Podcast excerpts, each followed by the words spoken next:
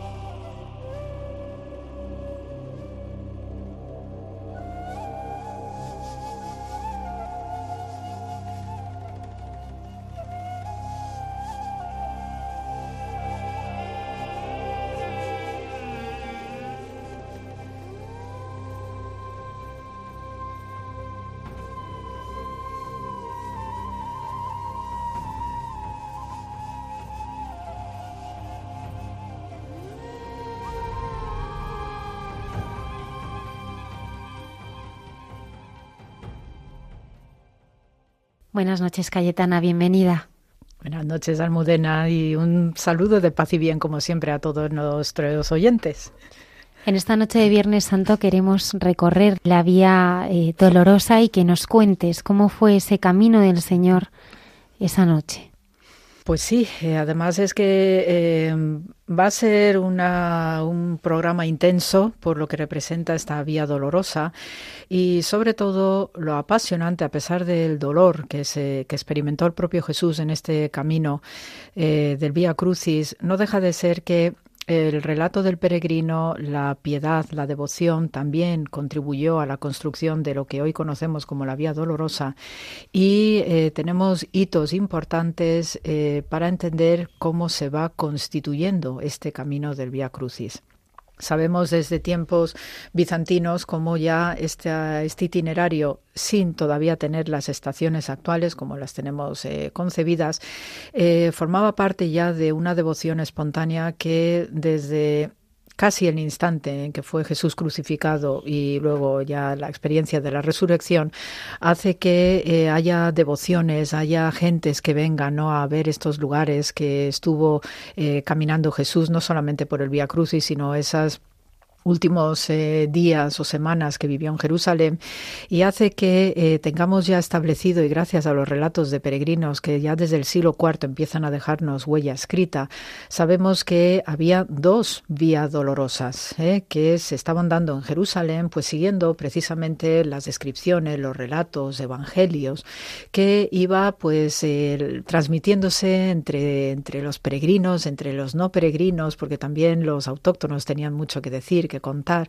Y tenemos dos rutas establecidas, eh, una que mm, desde lo alto del Monte de los Olivos bajaba hasta Getsemaní y luego ya entraba por la puerta de San Esteban o la actual puerta de los Leones y ya sigue el itinerario que aproximadamente tenemos hoy de la Vía Dolorosa, pero luego había otro camino que también viniendo de Getsemaní iba por la parte sur de la ciudad, la casa de Caifás, el monte Sión y cruzaba también delante en dirección al Santo Sepulcro, delante de lo que era el antiguo palacio de Herodes el Grande, que también era pretorio romano, era donde vivía el gobernador romano en este este caso Poncio Pilatos, que cuando había algún tumulto o alguna incidencia ¿no? de conflicto social, que era lo habitual en, donde, en, los tiempos que él gobernaba, pues él se trasladaba a la fortaleza Antonia. Y desde esa fortaleza Antonia es donde tradicionalmente se marca el inicio de la Vía Dolorosa. Pilato entrega a Jesús para que sea crucificado y, y, Pilato no formula una condena a muerte como tal, pero cede a las presiones y tal como coinciden los cuatro evangelistas, entrega a Jesús para que lo crucifiquen. ¿Qué queda del lugar en que Jesús es entregado para ser crucificado? Sí, yo este arranque de las estaciones 1 y 2 ¿no? de la Vía Dolorosa, eh, que está relacionado estrechamente con lo que conocemos Litóstrotos o Gábata en arameo, es el lugar de donde estaba la fortaleza militar de los romanos o la fortaleza Antonia que proyectara Herodes el Grande y nombrándola en honor de su protector y amigo Marco Antonio, este célebre romano relacionado también con la no menos famosa Cleopatra. Entonces, eh, este inicio de la Vía Dolorosa yo lo pongo en, en relación estrecha con eh, Getsemaní. No solamente porque es la antigua usanza, sino porque en Getsemaní, y gracias a excavaciones recientes que tenemos, no maravillosas, nos eh, delante justo de lo que es la Iglesia de las Naciones, la Basílica de las Naciones, ¿no? donde eh, solemos hacer habitualmente la hora santa, en esa roca donde Jesús lloró sangre y sudó sangre, tenemos una excavación eh, ya te digo, Almudena, preciosa, hecha por los franciscanos y las autoridades israelíes, porque trabajamos así mano a mano todos los equipos, donde se descubrió un lagar para el prensado de aceite destinado al Templo de Jerusalén. Está justo enfrente de lo que es la actual Iglesia de las Naciones y sabemos que es un, un, lagar sacerdotal levítico porque tiene además un baño ritual judío. Y además sabemos que también en ese lugar se construyó una pequeña iglesia bizantina. Cuando hablo de Bizancio estoy hablando de la Jerusalén bizantina del siglo IV hasta el VII, aproximadamente por daros fechas redondas. Entonces, este lugar es muy especial porque ya sabemos que el Monte de los Olivos debe el nombre por este maravilloso conjunto de árboles que tiene, eh, sino porque también de ahí salía el aceite específico utilizado por los sacerdotes en el Templo de Jerusalén, que es el aceite del Mesías, de la unción, de todo lo sagrado. Entonces, este lagar es muy especial porque en el judaísmo hay un simbolismo muy específico con los lagares y los conocemos ya desde el punto de vista de la literatura cristiana como lagar místico, porque el prensado de la aceituna, como también el de la uva, hace que Israel se ha comprado a estas aceitunas porque el prensado, que es un sufrimiento, hace salir la luz espiritual de Israel. Por tanto, no es casualidad que Jesús viviera esos últimos momentos en Getsemaní porque él mismo estaba siendo prensado con este crujido de la aceituna para sacar el aceite de la unción sacerdotal y mesiánica. Y ya a partir de ahí tenemos este trasunto de la fortaleza Antonia sabemos que estaba estrechamente conectado con el templo de Jerusalén. Desde esa fortaleza Antonia, pues eh, los romanos lanzaban unas pasarelas para sofocar los motines que con harta frecuencia se daban en los alrededores del santuario. Y por tanto, pues ese lugar sabemos perfectamente que ahí se realizaban juicios, también había prisión. Y sabemos que en este recinto donde estaba la antigua fortaleza Antonia, gracias a la arqueología, tenemos detectados pues la prisión donde estuvieron Jesús y los ladrones, por ejemplo. Y luego, un poco más adelante, lo que conocemos como litóstrotos, eh, está dentro del convento de las Hermanas de Sion, que es un lugar ideal. Y en el suelo, en el pavimento, se conserva algunos juegos, ¿no? De estos juegos que hacían los romanos en el suelo porque se aburrían como ostras los romanos allí. Pues hacían juegos en el suelo con tabas y entonces hay un juego muy especial que nos ayuda a contextualizar también pasaje del Evangelio, que es el juego del rey.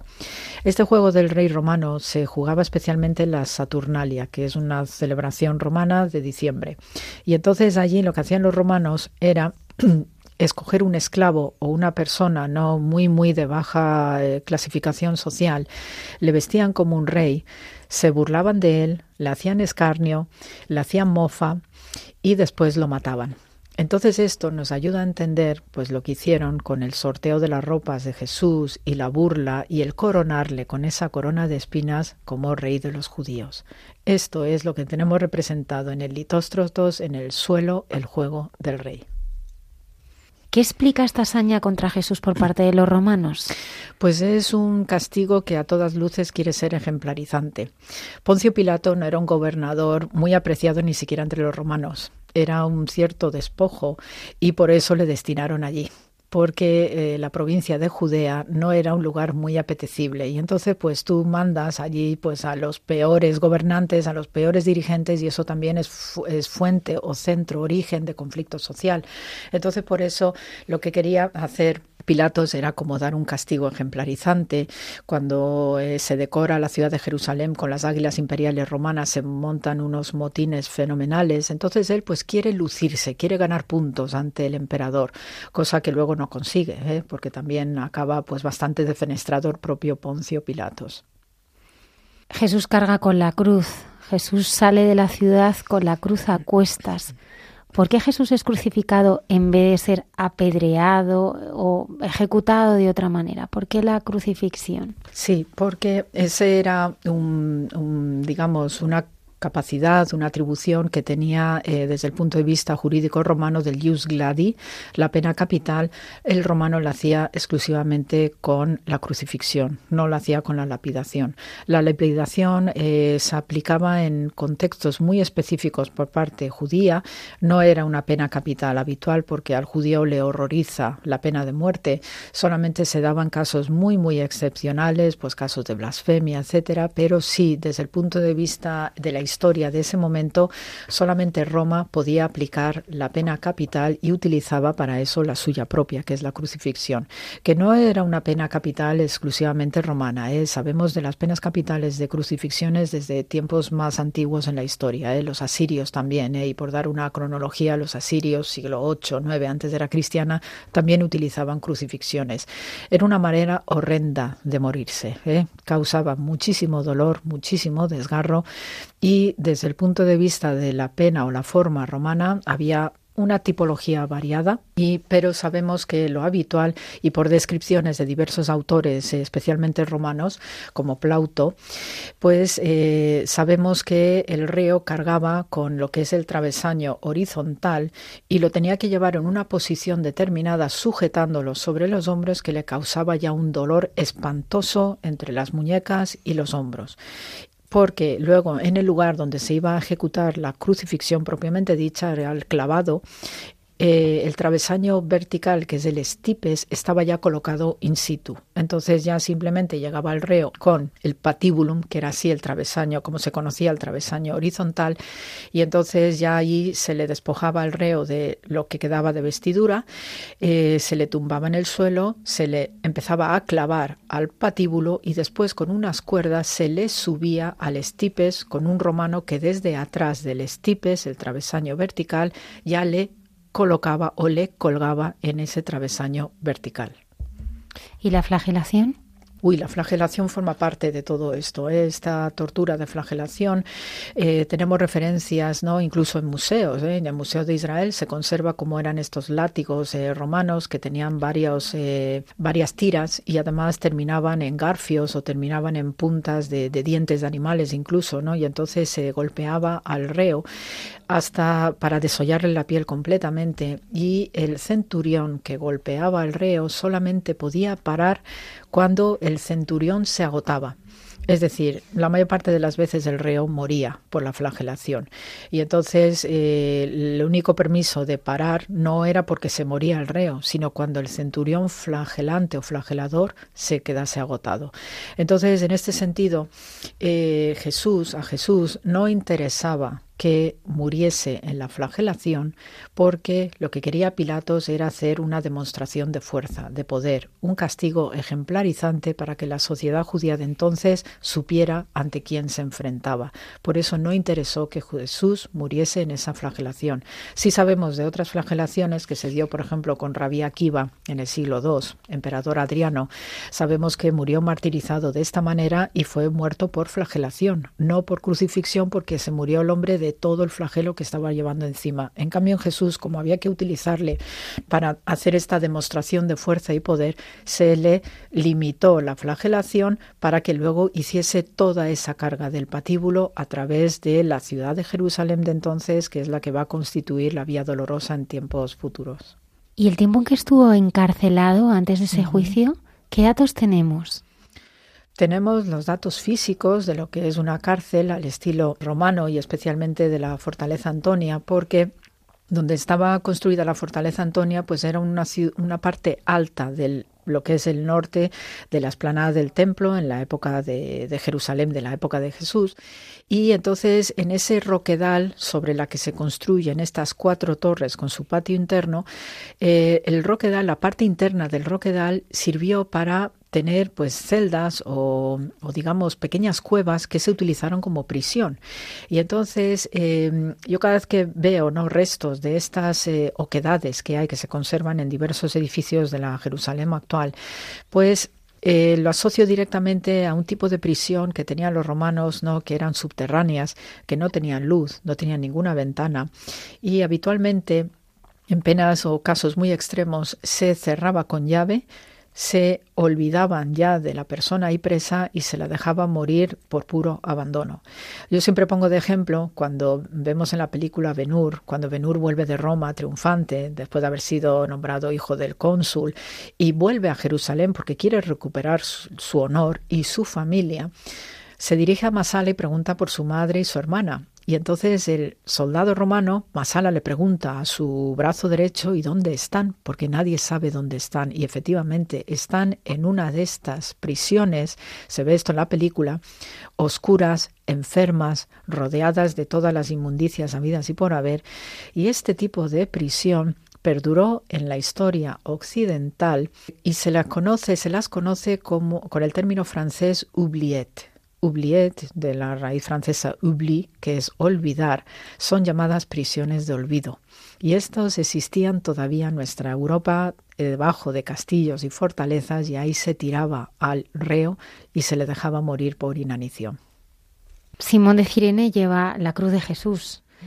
Simón regresa del campo cuando se encuentra con, con la comitiva y los soldados le obligan a cargar la cruz. ¿Era normal que se obligase a alguien a cargar con la cruz de un condenado? Hmm, sí. Además que la historia de Simón el Cireneo es fascinante, donde las haya, a pesar de todo esta, lo que representa el Via Crucis, la vía dolorosa, eh, del dolor y demás, pero afortunadamente tenemos la huella histórica de Simón el Cireneo. ¿Y por qué? Eh, eh, primero, las crucifixiones, como era una auténtica abominación para el pueblo de Israel, para los judíos entonces de Jerusalén, pues se montaba el tumulto. Era el tumulto, era un momento radicalmente alterado en la sociedad. Todo el mundo estaba en la calle, todo el mundo estaba vociferando, estaba gritando contra los romanos. Y entonces en ese momento aparece Simón el Cireneo. Simón el Cireneo tenemos constancia de que es un personaje histórico y real porque precisamente en Jerusalén tenemos la tumba familiar. Esto fue excavado por israelíes, lo tengo además a tiro de piedra, nunca mejor dicho, donde estoy excavando en Jerusalén, estoy viendo la entrada de esa tumba todos los días. Y entonces, gracias a que con el tiempo se cubrió de aluviones varios, de basura, etcétera, la tumba quedó intacta. Y entonces, cuando ya se pudo emprender la excavación en los años 60, pues se encontraron in situ toda la tumba familiar de Simón el Cireneo. Eh, con osarios, con inscripciones en griego principalmente porque los judíos en la diáspora, los judíos que están fuera de Israel, pues hablaban el griego. Y entonces esta familia de Cirene, que está al norte de África, era una familia que pertenecía a una comunidad judía que por lo menos desde, eh, yo qué sé, el siglo IV, antes era cristiana, tercero, llevaba viviendo en esa zona gracias pues a las expansiones alejandrinas, las expansiones del mundo de Alejandro Magno, ¿no? de toda esa zona norafricana, incluyendo Egipto. Entonces, pues los judíos prosperaban con toda tranquilidad entre lo que es Egipto, lo que es la zona actual de Libia, donde se va a localizar Cirene, y entonces esta familia de Cirene pues era próspera, era mercantil, comerciante, navegaba por el Mediterráneo de un lado hacia otro pero sí eran devotos, eran piadosos. Y entonces eh, todo judío tenía por obligación que hacer sus peregrinaciones a Jerusalén. Y la principal es la Pascua judía. Entonces, pues como buena familia devota, está en Jerusalén en esa Pascua y coincide la crucifixión de Jesús. Y por tanto se ve en medio de todo ese tumulto, porque claro, se asoma, dice, ¿qué está pasando? ¿Por qué hay tanta algarabía? ¿Por qué hay tanta gente chillando? Y sobre todo las mujeres gritando pues esto hace que se vea Simón el Cireneo ahí en medio de todo este lío y le coge el romano de turno porque ahí Jesús tiene un momento de debilidad importante y de hecho la estación del Cireneo, la quinta estación, pues es, ahí se conserva una piedra donde dice la tradición peregrina que puso Jesús se apoyó con la mano izquierda y entonces ante la falta de fuerzas era muy normal que el romano pues exigiera a alguien de allí que ayudase en la gente que iba con el patíbulo. Eh, Simón el Cireneo, y gracias a esta tumba maravillosa excavada que está muy cerca del Monte de los Olivos, pues eh, dentro de los osarios, las inscripciones, tenemos el nombre de Alexander, que es nombre de uno de sus hijos mencionado en el Evangelio, y en el Evangelio también se menciona el nombre de Rufus o Rufo. Entonces, dentro de todos esos arios, solamente encontramos el de Alexander, pero no encontramos el de Rufo, porque Rufo está en Roma con Pablo de Tarso. Y por tanto, no tenemos osario porque probablemente no murió o no pudo ser trasladado sus restos a Jerusalén. Pero sí tenemos toda la inscripción en griego con este Simón Alexandros, etcétera, etcétera. O sea que nos confirma plenamente y lo dicen los israelíes que sí coincide con el texto bíblico. Hablabas de las mujeres. Jesús se encuentra con las mujeres. Las mujeres de Jerusalén lloran desconsoladamente al ver al Señor, pero Él les anuncia que más llorarán por, por lo que hagan con sus hijos por su causa, de tal manera que envidiarán la suerte de las estériles. ¿Qué sentido tienen estas palabras tan misteriosas de Jesús? Sí, precisamente el contexto en el que van a aparecer las mujeres de Jerusalén las tenemos que poner en contacto con no solamente una costumbre judía, que ahora comentaré, sino también con ese tramo del itinerario entre la cuarta estación y esta octava de las mujeres de Jerusalén. Y en medio tenemos la Verónica. Es decir, que tenemos un itinerario especialmente femenino. En medio de todas ellas se va a insertar Simón el Cireneo. ¿ok? Pero eh, tenemos, y gracias a la arqueología además, podemos rastrear cómo surge, paralelo a la Vía Dolorosa o el Vía Crucis de Jesús de Nazaret, podemos establecer por una tradición piadosa que ya empieza a dar señales de vida en periodo bizantino en adelante, de la vía matriz, la vía dolorosa que hace María, la Madre de Jesús, porque no hay madre que no esté con su hijo de principio a final. Entonces, mm, procedente de una articulación oral espontánea en los cuales eh, o en la cual eh, María forma parte necesaria de este escenario de dolor, se fue desarrollando en la devoción bizantina eh, la vía, digamos, mariológica de la vía dolorosa femenina, porque María está dentro de este grupo de mujeres que están acompañando a Jesús y tiene una razón por la costumbre judía. En el judaísmo, especialmente las mujeres eran las que formaban parte de las plañideras, de las, las mujeres que acompañan a los funerales. Y a veces se contrataba a estas señoras, sobre todo aquellas familias que no tenían realmente a quien les llorase en el ambiente de la muerte, de lo funerario. Y con esta pena capital, estas mujeres estaban allí.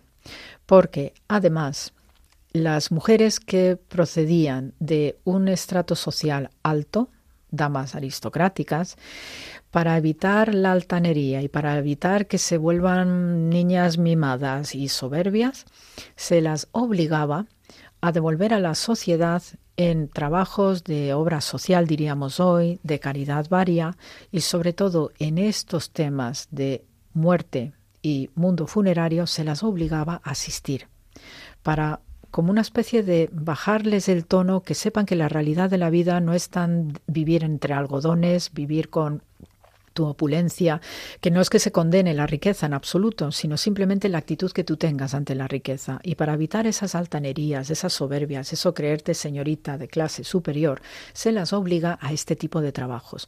Entonces, estas damas aristocráticas pues acompañaban especialmente a los reos de la pena capital romana con mirras y diversos aceites para también darle de beber. Entonces, en este contexto se sitúa lo que es el encuentro que tiene María de Nazaret con su hijo en la cuarta estación y hay restos, que esto muy bien está eh, reportado en excavación arqueológica, en esa iglesita armenia católica hay un mosaico del siglo V que conserva en el suelo un par de sandalias y dice la tradición bizantina que es en ese punto donde estaba de pie María de Nazaret y se encuentra con su hijo. Y eso se venera, se puede ver. A partir de allí eh, uno sale y eh, ya viene el episodio de Cireneo y después ya más arriba vamos a tener la Verónica y las mujeres de Jerusalén. Todo está hilado, porque es esta corte femenina que está acompañando a los ajusticiados a la pena capital y además deben preservar eh, y dar de beber al que está siendo llevado a la pena capital. Y por eso, claro, Jesús se dirige a ellas, porque dice, yo sé lo que soy, sé lo que estáis haciendo, pero también las está reprochando, porque no dejaba de ser que en algunos momentos esa costumbre se volvía artificial, se volvía vacía de contenido, y, no, y sobre todo de cara a Jesús no eran conscientes de lo que había entre manos. Entonces por eso hay ese reproche, ¿no? De decir, lo que estáis haciendo, pues hombre, es un consuelo, es un acto de caridad, porque vamos a ser crucificados, no solamente yo, sino los otros que vienen conmigo, pero no deja de ser que todavía no eran conscientes de la dimensión como hijo de Dios que era Jesús. Entonces ahí pues hay todo ese reproche, todo ese momento de dolor y la sorpresa obviamente de esas mujeres que se están encontrando con un hecho extraordinario en este patíbulo de Jesús. ¿Qué sabemos de la Verónica? La Verónica también es una tradición cruzada espectacular que procede igualmente de devoción y piedad espontánea. Y tenemos dos relatos que fueron puestos por escrito alrededor del siglo IV. También estamos situándonos en periodo bizantino, pero recogen una tradición espontánea oral precedente. Tenemos por un lado el, el relato que se llama la doctrina de Adai, y ahí tenemos al rey Abgar de Edesa, que es un, es un emplazamiento que está muy cerquita de lo que hoy es la actual Armenia. Y el rey Abgar oye de Jesús, que está en Jerusalén Jesús, y oye de los milagros que realiza. Y el rey Abgar está muy enfermo. Entonces manda un mensajero, le escribe, no una carta, manda un mensajero pidiéndole a Jesús que vaya a visitarle para curarle. Y Jesús le responde, no puedo ir porque estoy terminando mis asuntos en Jerusalén. Y eh, lo que hace Jesús es mandar un mensajero a través del apóstol Tomás a este Adai, que es Tadeo, le manda respuesta con un, un lienzo que previamente había utilizado Jesús para secarse el rostro. Y ese lienzo se quedó grabado el rostro de Jesús. Fue llevado al rey Abgar de Edesa y se sanó. Este icono es muy venerado en el cristianismo oriental y uno de los más antiguos se encuentra en Santa Catalina del Sinaí, con el rey Abgar y sentadito con el lienzo con el rostro de Jesús. Este es un relato que forma parte de lo que es este trasunto de la Verónica. Y es más, según este también hay, otro relato que se llama Los Hechos de Pilato o el Evangelio de Nicodemo. Voy así un poco a cámara lenta porque hay que cruzar dos eh, historias muy interesantes y muy importantes.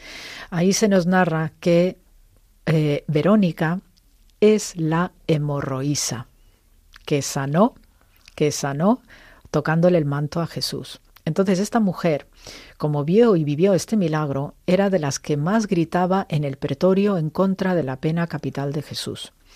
Y ahí también pues hay una tradición que esta mujer, la hemorroísa, tenía el rostro grabado de Jesús porque le puso ese lienzo en la cara. Y eh, este lienzo fue llevado al emperador Tiberio, que es el emperador de la crucifixión de Jesús, y sanó también de una enfermedad. Entonces tenemos relatos que surgieron por la devoción, la piedad, la espontaneidad ¿no? de los fieles de entonces, y son relatos sumamente sugerentes que de verdad invito a que se lean porque nos contextualizan lo que va a ser el desarrollo de la estación de la Verónica en época medieval cruzada. Gracias a estos relatos muy antiguos se va a forjar la estación de la Verónica a lo largo de este Via Crucis. Jesús llega al Calvario. ¿Cómo es ese momento? Él rechaza la bebida calmante que, le dan. Antes de ser crucificado le ofrecen a Jesús una bebida sedante hecha a base de vino con hielo, mirra, pero él lo prueba nada más sin llegar a bebérselo, dando a entender que desea estar plenamente consciente en ese trance. ¿Cómo es una crucifixión? Sí, este esta es la bebida que le ofrecen las, estas damas de la alta sociedad que están ahí puestas en la puerta de la justicia, que es eh, para nosotros la octava estación y hasta ahí era la vía dolorosa que se había instaurado en época bizantina. A partir de esta octava estación viene el desarrollo de las siguientes estaciones hasta la decimocuarta, que es la que formularon los cruzados una vez que llegaron a Tierra Santa. Entonces ahí le debemos mucho, ¿no? Eh, bueno, por un lado esta bebida relajante que era lo que ofrecían estas mujeres, estas mm, plañideras, estas señoras que acompañaban a, sobre todo a los ajusticiados. Pero luego, por otro lado, debemos mucho también a la cartografía de peregrinación de Tierra Santa. Existe una bonita costumbre, y en eso sí que he podido trabajar uno de estos mapas eh, de Adrico, en los cuales no solamente había la peregrinación física a Tierra Santa, pero eh, sino que también había una peregrinación virtual. Ahora que estamos rodeados de tanto mm, tanta expresión de lo virtual a través de, los medios eh, telemáticos que tenemos y estos trabajos online, etcétera, estas cosas ya se daban en la antigüedad.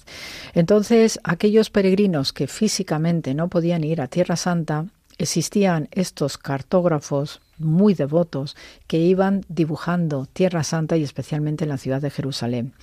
Y uno de los mapas que yo he trabajado, he escrito sobre el tema, el mapa de Adricom, pues eh, es muy especial porque la ciudad de Jerusalén la dibuja pues siguiendo además un criterio estético muy propio del siglo XVI, con una Jerusalén que a todas luces pues eh, refleja, uno puede ver los escenarios, pero está diseñado como si fuera una ciudad europea occidental.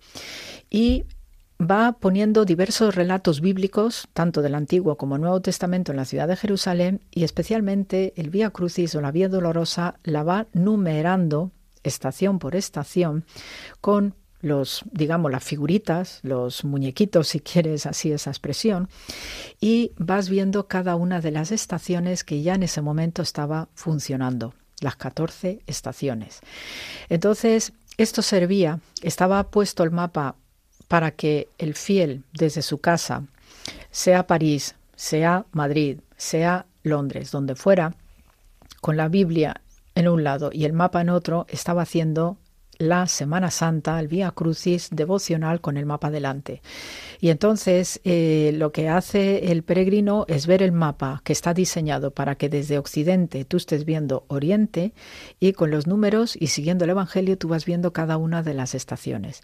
Entonces cuando uno llega al Gólgota no se ve ningún edificio porque el mapa lo que refleja es el Gólgota tal cual, al natural, porque no hay ninguna basílica, no hay nada construido. Y entonces ahí se ve cada uno de los pasos donde en la estación novena eh, y décima es donde se, mm, María se tiene que quedar, se le va desprendiendo de las ropas, luego viene el momento en que se le tumba Jesús en el suelo y se le clava en el patíbulo, después viene ya la parte vertical y viene después eh, el descenso de la cruz, se ve una escena de pietad con María sosteniendo el cuerpo de su hijo y luego la tumba, José de Arimatea.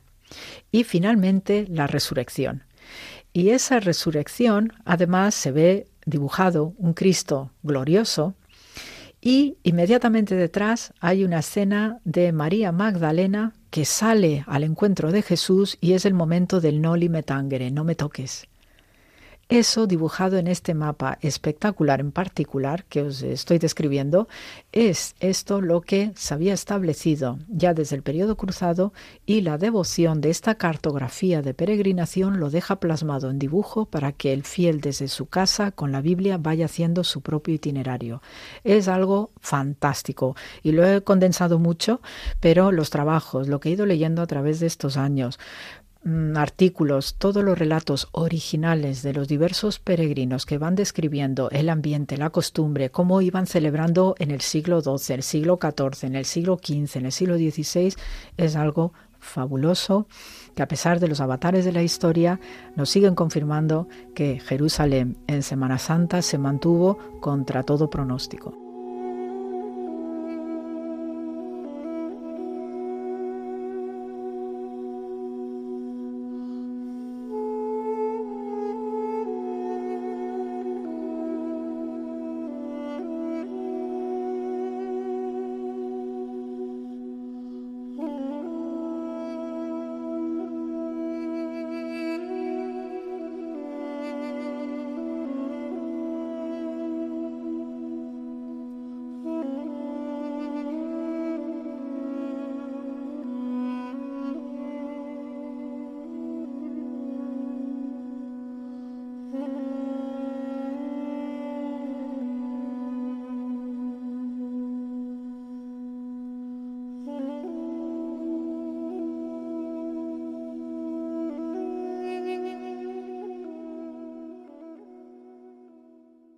Jesús es clavado en la cruz. ¿Hay algo distinto en la crucifixión de Jesús? ¿Cuánto duró? Sí, tenemos eh, relatos extra bíblicos y esto también son cosas que les pongo a mis alumnos. Por ejemplo, tenemos relatos de, un, eh, de comerciantes, de personajes que iban y venían y que se enteran que hay un eclipse, que hay un acontecimiento extraordinario, hay un terremoto y hay cosas que se salen de lo normal desde el punto de vista atmosférico, incluso geológico. Y eso cuando hoy uno va al Santo Sepulcro, pues ve la grieta, ¿no? por ese terremoto. Entonces, esto dio la pista, teniendo estos relatos extra bíblicos, ¿no? de gente que ve en vivo y en directo y le cuentan y le hablan, pues claro, te da una información adicional preciosa que no viene en el evangelio o sea que viene el tema ¿no? del eclipse, el terremoto y demás, pero el que lo cuente alguien de fuera, que no sea un protagonista bíblico, dice mucho. Algo más debió pasar en ese ambiente, algo extraordinario, algo sobrenatural y sobre todo que se estaba velando, se estaba controlando esa tumba, se puso guardia y vigilancia para que no sucediese nada grave desde el punto de vista del robo de tumbas, que era algo muy habitual y especialmente con personajes carismáticos. Y entonces hay algo más sucedió que ya entra en el campo del misterio. ¿Qué sabemos de los ladrones que fueron crucificados mm. con él? Sí, también esto forma parte de tradiciones posteriores, ¿no? El Dimas y Gestas, ¿no? Que son los nombres de estos ladrones.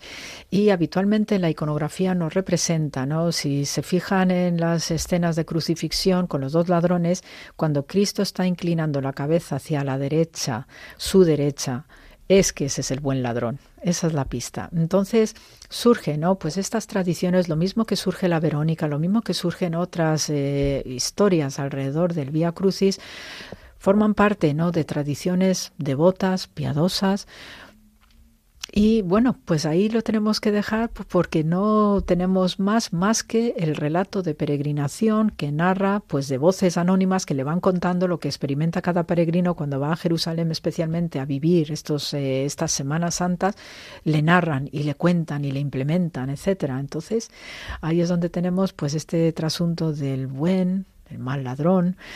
Es algo que también invita a la reflexión, porque hasta el último momento pues hay siempre esa posibilidad de lo que ellos llaman la conversión, volver al buen camino, volverse a encontrar con Dios. Entonces hay un acto de fe en el buen ladrón que reconoce en Jesús lo que reconoce y por eso le dice lo que le, le dice, ¿no? Y ahí estamos con estas representaciones iconográficas donde siempre se le ve a Jesús inclinando la cabeza hacia el buen ladrón. Hay una pedagogía hasta el final se reparten las vestiduras de Jesús. Mm, mm. Los soldados, eh, según la costumbre, se reparten las vestiduras de los crucificados. Y si están raídos, los rompen para trapos. Pero la túnica de Jesús es de gran calidad. Está cosida de una sola pieza y deciden echarse las suertes.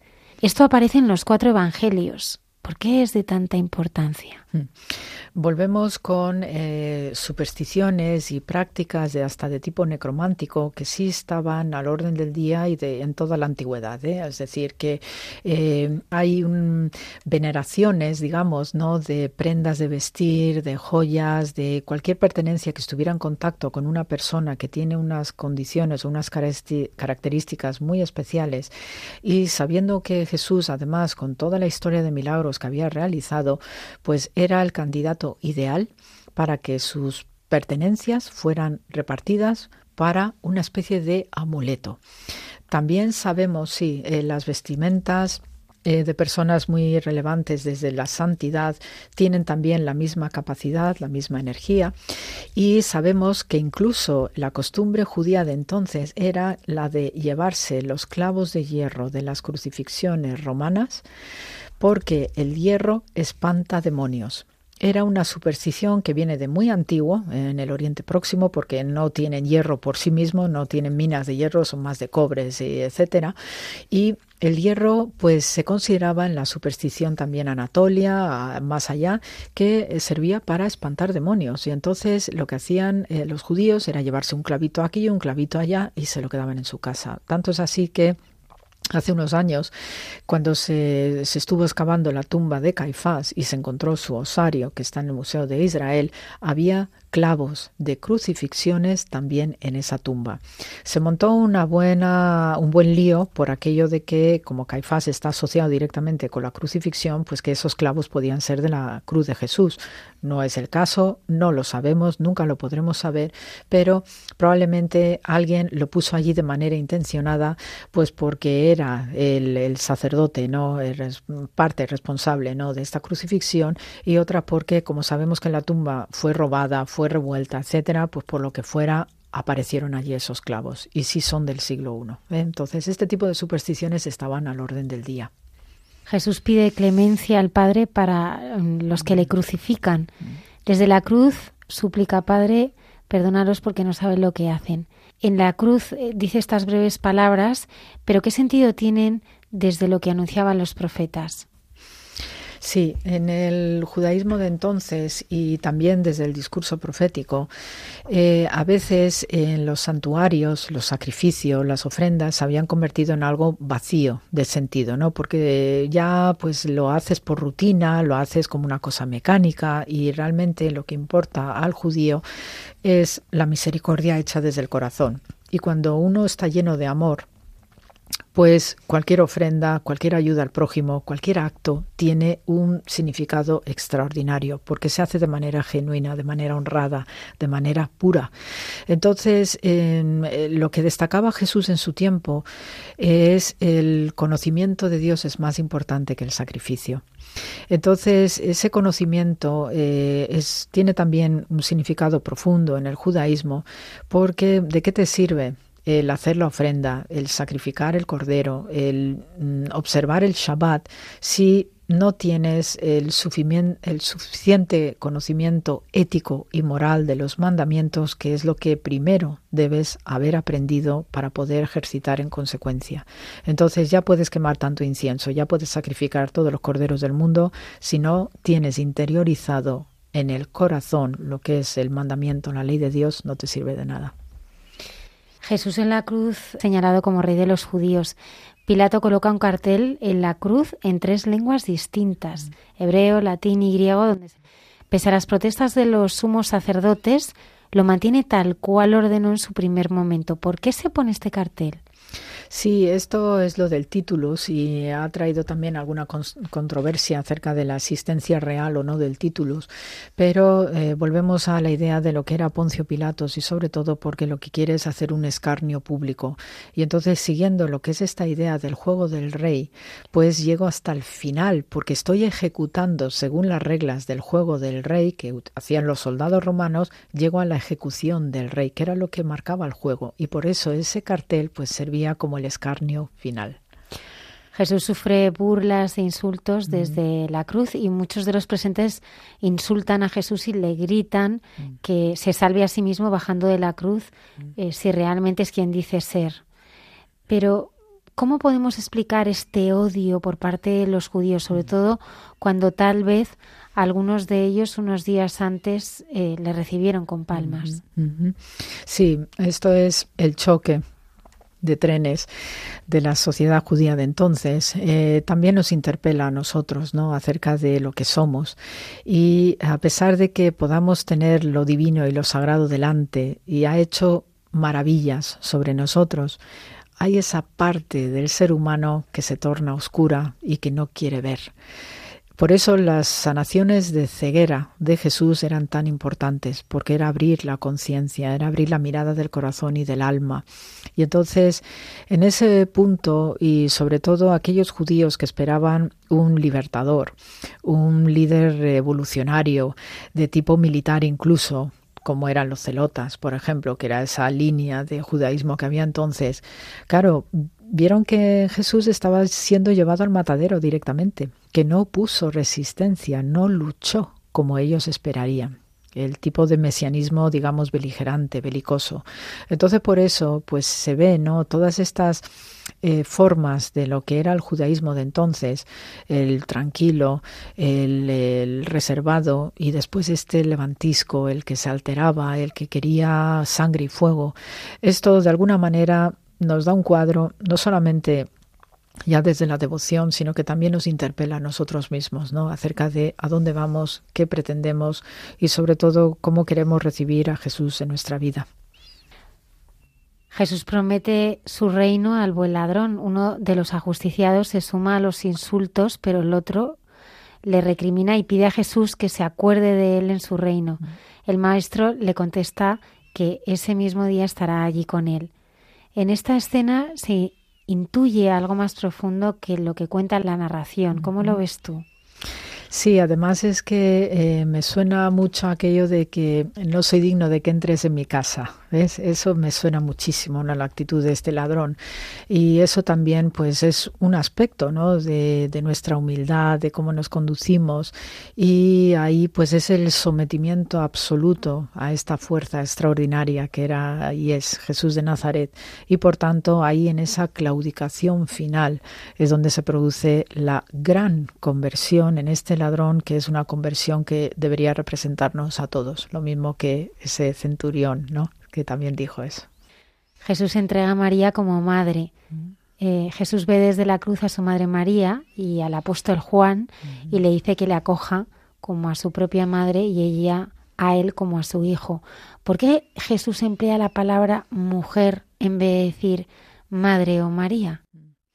Sí, de alguna manera eh, lo que está haciendo es aliviar en lo posible ¿no? el dolor de, de María, no de su madre y al entregarle a Juan pues obviamente pues también como eh, se suele hacer en la costumbre judía, ¿no? El, velar por las viudas, ¿no? las mujeres que se quedan solas. Esto también es uno de los grandes mandamientos del judaísmo, no hay que dejarlas solas.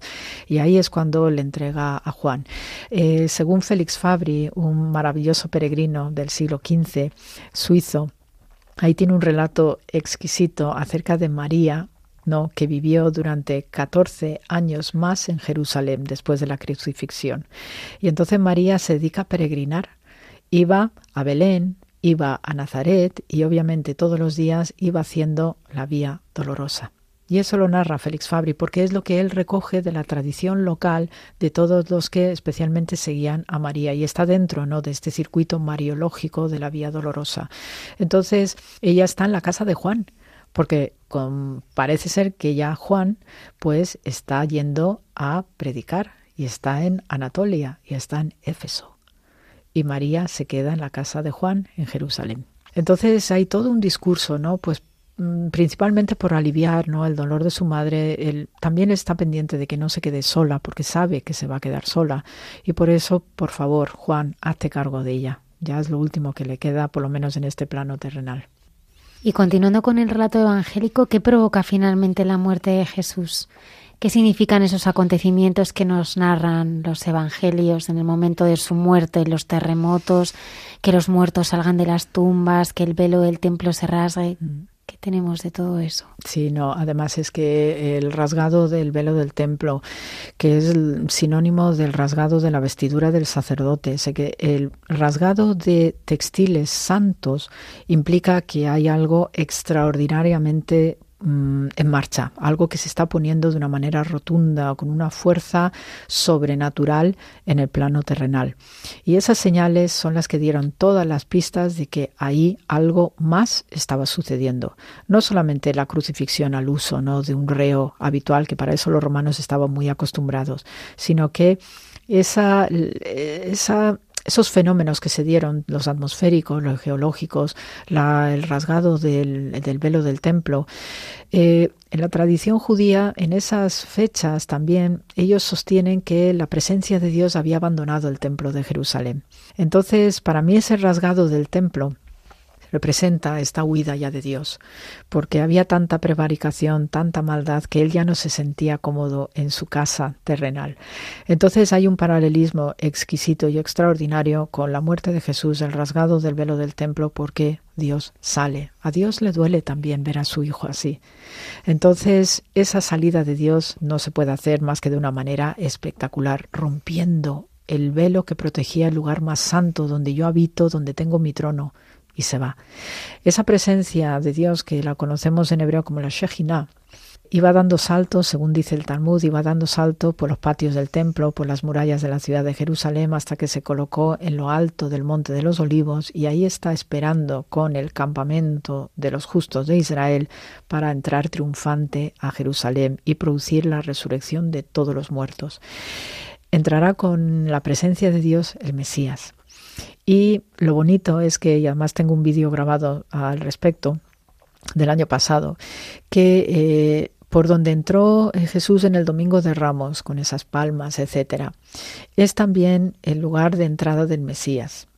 También desde el punto de vista atmosférico, es el punto donde se empieza a asomar el sol cuando va amaneciendo desde el oriente. Y ese sol iluminaba directamente al corazón del santuario del templo de Jerusalén y para los sacerdotes marcaba el inicio de la liturgia, de las ofrendas, de las plegarias que todos los días hacían con el shaharit, el amanecer. Por tanto, confluyen allí todos estos simbolismos que incluso eh, forman parte del paisaje estelar astral y físico para entender por qué después esa huida de la presencia de Dios del templo de Jerusalén y ese rasgado del velo, Dios se va a colocar en lo alto, porque desde allí volverá otra vez esa esperanza mesiánica cuando lo establezca. Impresiona ver la, en, mm. la Basílica del Santo Sepulcro mm. la cruz y debajo la, la, roca rasgada. Es como que lo puedes tocar y, me gustaría que nos hablaras también de la, de la tumba de José de Arimatea y de esa proximidad para que algunos de nuestros oyentes que no han estado en Tierra Santa puedan imaginarse pues esa proximidad que había de, de, la, de la crucifixión al lugar donde, donde reposa el Señor. Sí, además es que tenemos un escenario lógico, ¿no? Teniendo en cuenta esa roca del Gólgota, que ahora está, pues eso, está cubierta con la capilla latina. Sí, porque ¿qué queda del, del, Gólgota? Claro, sé que tenemos en el interior de lo que son las capillas actuales, ¿no? La católica o la latina y la ortodoxa. Eh, eso fue, eh, se tuvo que tapar ya, pues a finales de la época bizantina para protegerla, porque hubo diversos avatares, especialmente con los persas sasánidas, y entonces entraron a sangre y fuego a Tierra Santa y por eso lo tuvieron que tapar. Entonces también se va desarrollando allí, pues en lo que es la capilla inferior que hay debajo del Gólgota, la capilla de Adán, porque ahí se junta una tradición judía de que ahí está enterrado el hombre primigenio Adán y se desarrolla además la redención de ese hombre primigenio a través de alguien que va a ser sacrificado sobre ese lugar. Entonces se juntan ¿no? las tradiciones del Antiguo y el Nuevo Testamento en ese punto y cuando uno ve la configuración de lo que es la Basílica del Santo Sepulcro se ve todo este itinerario de la crucifixión, cómo se desciende el cuerpo y luego es inmediatamente llevado a la tumba de Arimatea. Ahora mismo con la segunda fase de restauración que se está haciendo alrededor del edículo, pues tengo imágenes, tengo ya pude pescar alguna foto también el año pasado dentro, de, dentro de mis eh, aventuras que tengo por ahí. Y sí se ha podido constatar que alrededor del actual edículo tenemos los restos de las basílicas más antiguas, tenemos los restos de la cantera que también se nos describe del lugar y sobre todo esa tumba de Arimatea que sigue dándonos esta información preciosa de lo que era la tumba, lo que era luego el edículo y todas las fases siguientes, ¿no? Todo eso lo tenemos muy bien pautado Incluso se está buscando eh, por parte de las autoridades israelíes que trabajan allí mano a mano con los franciscanos y las otras denominaciones eh, cristianas, pues están buscando y tienen o creen ya tener localizado lo que era el baptisterio de la Basílica de Constantino y Santa Elena. O sea que tenemos este Santo Sepulcro nos va a seguir dando mucha información, muchas alegrías también y especialmente pues eh, para nuestros amigos oyentes, ¿no? Cuando vean imágenes del Santo Sepulcro, pues verá que está cubierto por una rotunda, esta cúpula y tiene un agujero en el techo. Eso desde que existe la primera basílica sabemos que existía ese agujero en el techo porque de nuevo, eh, aunque ahora está todo muy cerrado, muy masificado porque es la estructura cruzada que es maciza militar, pero sabemos que eh, la entrada que se hacía desde el oriente, no la entrada actual, estaba muy abierto y entonces ese mismo sol que salía de lo alto del Monte de los Olivos y que daba el inicio de la liturgia diaria para los sacerdotes del Templo de Jerusalén, Ante la ausencia de ese templo ya que quedó demolido a partir del año 70, los rayos del sol incidían directamente cruzando por el interior despejado de las basílicas antiguas bizantinas hasta el edículo y después ya esa luz horizontal hacia el ascenso al cielo, haciendo un guiño dramático y teatral del sol como símbolo de resurrección. Y por eso se tiene que conservar ese, esa cúpula con el agujero en el techo, porque esa sería la representación que cuando hay sol de pleno ilumina y ves que Jesús asciende de alguna manera de ahí. ¿Cómo se enterró a Jesús? súper vendado, súper cuidado, porque era un cuerpo maltratado, ¿eh? durísimamente maltratado, y eso para los judíos era una auténtica abominación. En, en, clave judía, pues nosotros somos criaturas, hijos de Dios también, hechos de una tierra preciosa y especial, de un barro específico, fértil, que tiene todos los componentes propios de las manos de Dios por eso toda la tierra, con todas sus criaturas, animales, vegetales y humanas, son santas, son sagradas.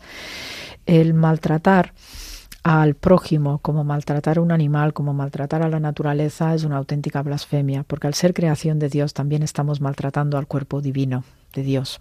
Y por tanto, esa tortura que se le hizo a Jesús era una auténtica abominación con estas claves espirituales que hay de fondo. Y por tanto, pues eh, se le tuvo que enterrar con urgencia, porque hasta para eso los romanos también lo hicieron con mucha intención, el, eh, justo en el día más especial de la Pascua judía y previo a un Shabbat, el ajusticiamiento.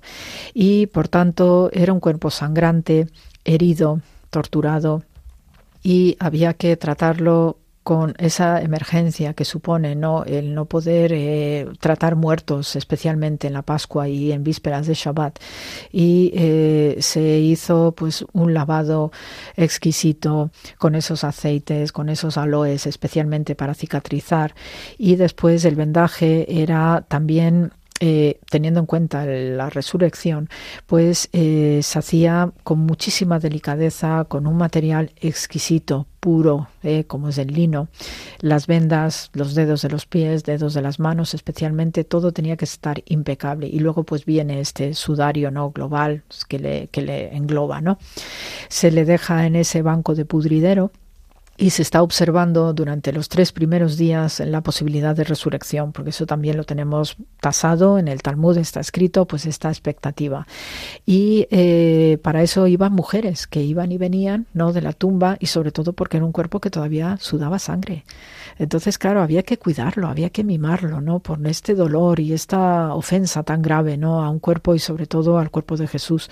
Y por tanto, estas mujeres que iban y venían con sus mirras, con sus aloes, pues iban y venían y estaban pendientes hasta que al tercer día algo extraordinario sucedió. ¿Y qué se encontraron? Unos lienzos el Evangelio de Juan es el único que menciona el tema del sudario doblado, un lienzo doblado. Y entonces en esto sí enlazo con lo que es una costumbre judía y especialmente relacionada con rabinos, maestros y los discípulos, y temas de protocolo con relación a mm, los comensales en una mesa. Entonces, en esto me guío por un tratado que se llama Shulchan Aruch, escrito por un eminente eh, rabino, Joseph Caro, y em, se establece, ¿no? Eh, pues eh, cómo eran los comportamientos, ¿no? La mesa es que no solamente una mesa donde escribimos, donde pues hacemos diversas cosas, sobre todo las comidas, sino que esas mesas donde se come especialmente se hablaba mucho y sobre todo cuando el maestro o el rabino está con sus discípulos y familia también, se hablan de muchas más cosas. Y por tanto, el alimento que uno tiene en el plato y la bebida también se convierte a través de las palabras en un alimento espiritual. Hay una fusión maravillosa. El maestro o el rabino tenía un sitio especial, tenía una vajilla especial, vaso, cubiertos y servilleta. Entonces, esas servilletas, cuando el maestro iba y venía, porque las comidas orientales son interminables, se entretienen, es la pomposidad oriental, etcétera, y se levantan, voy por agua, voy por más vino, voy por pan, etcétera. El maestro cada vez que se levantaba dejaba su servilleta dobladita, impecable. Y entonces esa era la señal para decir que no se había acabado la comida que todavía seguíamos. Y entonces yo esto lo pongo en relación con ese sudario del Evangelio de Juan, porque lo que nos está diciendo Jesús, que pues tú imagínate lo que puede ser una resurrección, salgo, me quito las vendas y lo dejo ahí todo tirado. No, se queda dobladito. Y tenemos seres sobrenaturales alrededor que están ya avisando a todo el mundo que algo extraordinario ha sucedido. Y esto lo relaciono con esta costumbre que tenían los maestros de comer con sus discípulos y familiares, porque la servilleta doblada era la señal de que seguía, que la comida no había terminado, que vamos a seguir hablando y vamos a seguir compartiendo y vamos a tener esta relación de fraternidad con las palabras, con la comida, con el vino, con el agua, el pan, etcétera, etcétera. Por tanto, lo que Jesús nos está queriendo decir es que esto no se ha acabado, que va a volver, pues como hace el maestro cuando vuelve a la mesa, y para eso deja la servilleta doblada. Y esto es una costumbre que hoy la veo todavía. Estas costumbres de mesa yo las sigo viendo. Y ya sí, la señal para indicar que todo ha terminado es dejar la servilleta de cualquier manera. Pero mientras, si la dejas plegadita, y esto lo pongo a veces en comparación, desde mi punto de vista, con el corporal de misa corporal de misa, esa servilleta específica que utiliza el sacerdote, la desdobla y al final de la Eucaristía la vuelve a doblar y lo pone en su sitio impecable, porque la Eucaristía no se va a terminar. Termina ese momento la ceremonia, pero volveremos a tener la misa pues por la tarde, al día siguiente, y el ciclo continúa, porque lo que representan estas servilletas como el sudario de Jesús es que esto no se ha terminado. ¿Por qué se aparece primero a las mujeres? Ay, porque las mujeres pues son estas cofrades que están habituadas al mundo funerario son las que están pendientes no de asistir a los familiares que están en duelo de darles de comer y beber porque cuando estás en duelo sobre todo la primera semana es la costumbre del shifta que se llama así de los siete días, pues están tan compungidos y tan débiles que para eso están las mujeres atendiendo, ¿no? Ese aspecto nutricional que tienen las mujeres, ¿no? Del consuelo y de ayudar. Y por eso, pues va a coincidir que sean las señoras testigo de este milagro de la resurrección. Y para eso tenemos un anillo maravilloso que encontramos en Jerusalén, que lo puedo presentar, y es la escena, lo llamamos el anillo de la resurrección. Eh, es eh, un anillo que encontramos en donde estoy excavando en Jerusalén en las excavaciones de la ciudad de David y nos apareció un contexto bizantino. Eh, alrededor de entre los siglos pues 6 7 es donde apareció este anillo y es eh, una escena preciosa, luego te lo enseño el anillo Almudena, y aparece en, en un lado, además en una figura más grande de lo habitual, pues eh, un ángel sentado y se le ve aura sobre la cabeza. Eh, luego al otro lado hay dos mujeres que llevan sus mirras. Y en el centro tenemos el edículo del Santo Sepulcro de la Basílica bizantina de ese momento de Jerusalén, tal cual lo veían. Entonces, ese anillo es tan importante, tan maravilloso, porque primero nos dice qué texto evangélico estaba leyendo, y es el Evangelio de Mateo. Esa escena es el Evangelio de Mateo. Y la devoción femenina, en este caso, de un anillo de peregrinación. Y de estos objetos, ¿no? que los llamamos reliquias de contacto, los llamamos así técnicamente, eran muy, muy populares en peregrinos ya desde el minuto uno, pero especialmente a partir de la época bizantina, donde tenemos estos objetos que los llamamos eulogia, que lo que eran eso, pues como vamos a diversos santuarios en la actualidad y tienes tiendas alrededor, en Montserrat, en Vaticano, en Lourdes, etcétera, Basílica del Pilar, donde puedes comprar tu rosario, tu estampita, tu imagen de la Virgencita del lugar, por ejemplo, o algo más. Y estos son los eulogia. Entonces, sabemos por las descripciones de peregrinos que eh, estos objetos estaban en amplia circulación, estos anillos de peregrinación eran muy populares y eh, la reliquia de contacto consistía en que o bien tú viajabas a Tierra Santa y estaba y comprabas tu, eh, tu anillo o tu colgante, lo que tú estimaras, y lo frotabas en los lugares santos que ibas visitando. Entonces, este anillo de peregrinación, con toda probabilidad, pues se rozaba en el Santo Sepulcro para como llevarte, ¿no? Parte de esa energía sagrada procedente del lugar.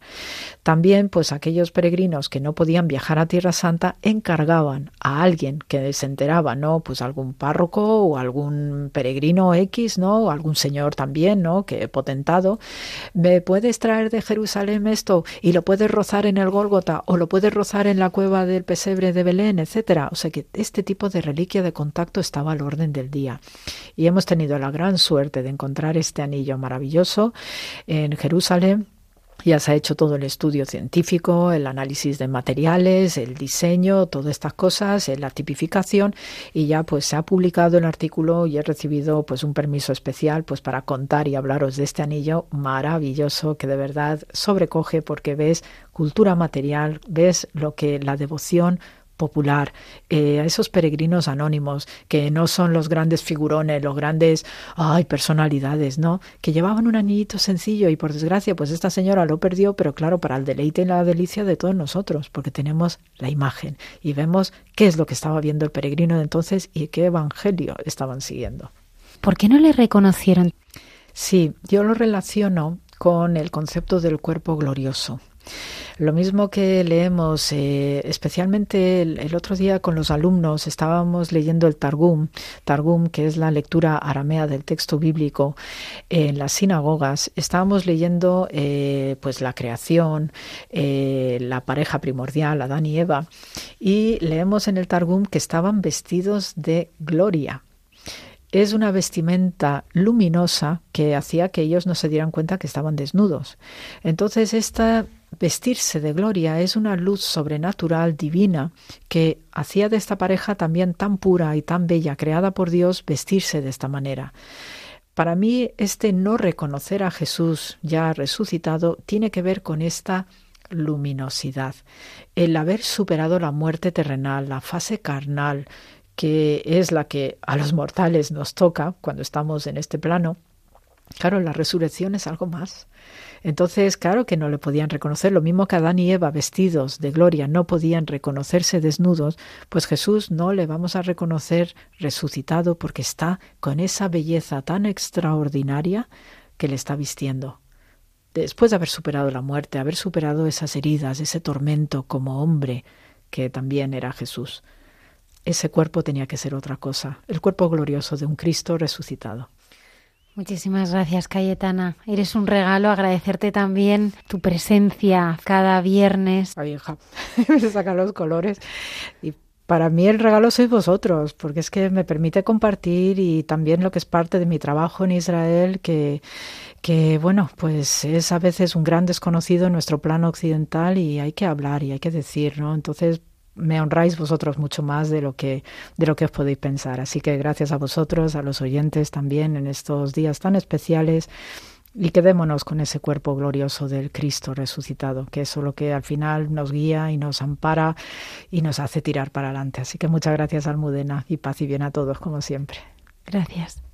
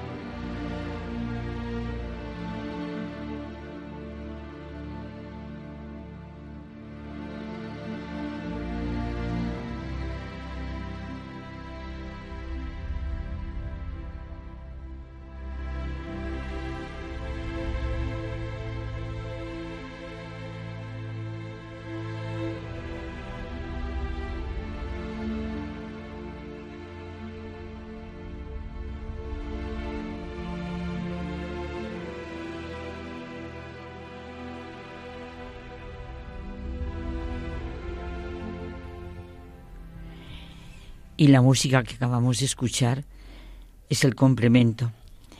Mira, mm, no sé, hay tantísimo que comentar, yo es que estoy eh, conmovida, porque yo decía al principio que tenía ganas de, escuchar a Cayetana y ponérmela cuando después, ahora que ya la he oído, quiero volverlo a escuchar y decía que ponerme al lado la Biblia.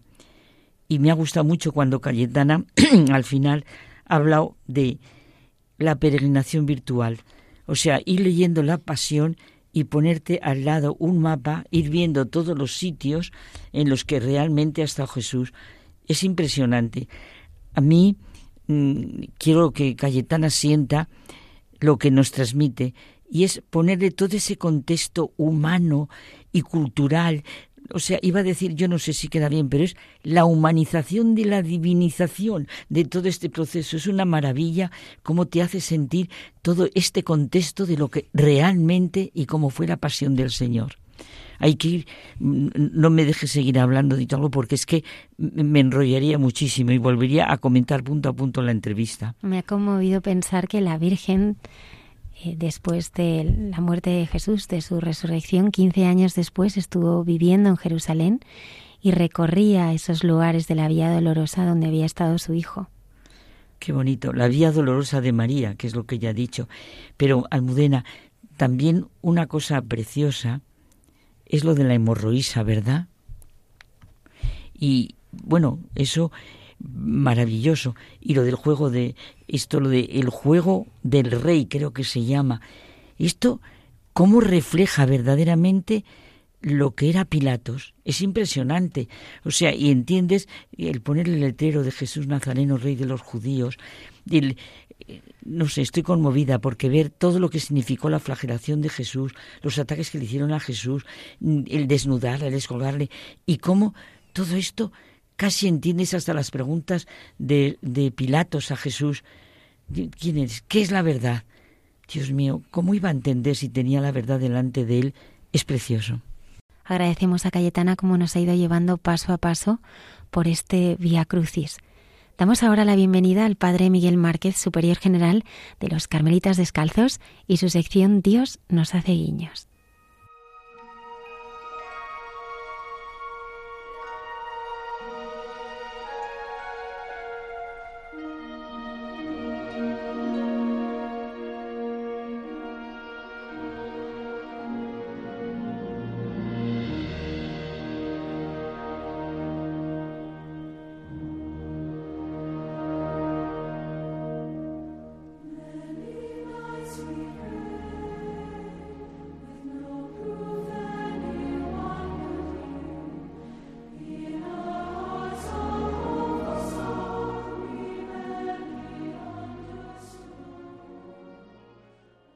Es de noche y estamos en pleno triduo pascual y quiero acercarme a mis hermanas, tomar de la mano a María o estar a su lado para acompañarla en este momento de, de soledad, en este momento tan difícil de explicar. En este sábado santo, gran silencio del sábado santo, que sobrecoge a toda la iglesia y que nos hace entrar en una experiencia difícil de definir. Pero queremos hacerlo, queremos atrevernos a, entrar con toda nuestra pobreza, recogiendo todo lo que ha sido este último tiempo en la vida de cada una, de cada uno de nosotros.